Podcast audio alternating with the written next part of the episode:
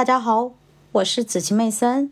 今天我将继续为大家阅读《投资者的未来》第十六章：全球市场与世界投资组合。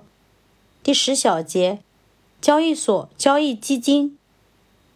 近年来，一项革命性的产品——交易所交易基金 （Exchange Traded Funds，ETF） 或叫做交易型开放式指数基金，声名大噪。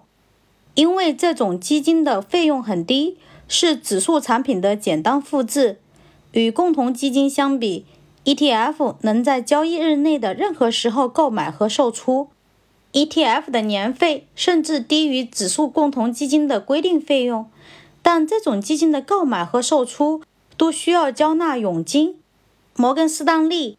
EAFE 指数为那些寻觅交易所交易基金的投资者设计了一种交易活跃的、流动性很强的 ETF，交易代码为 EFA，每年收取百分之零点三五的费用。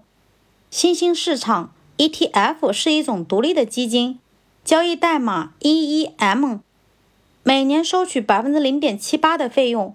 不幸的是，我们北方的邻国加拿大。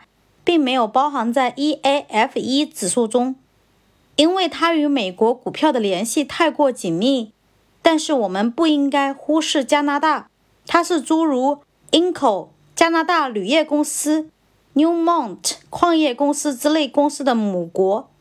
标准普尔五百指数在2001年清除非美国公司的时候，将这些公司剔除。